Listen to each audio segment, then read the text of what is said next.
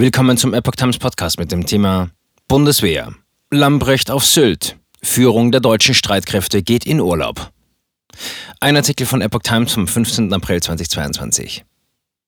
Während Russland gerade den militärischen und humanitären Druck auf die Ukraine erhöht, gönnt sich die Führung der deutschen Streitkräfte ein paar Tage Urlaub.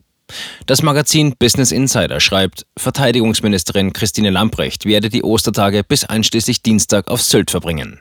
In der kommenden Woche soll zudem angeblich auch Generalinspekteur Eberhard Zorn Urlaub machen. Das Verteidigungsministerium wollte auf Anfrage von Business Insider nicht bestätigen, dass Lamprecht und Zorn in den Urlaub gehen.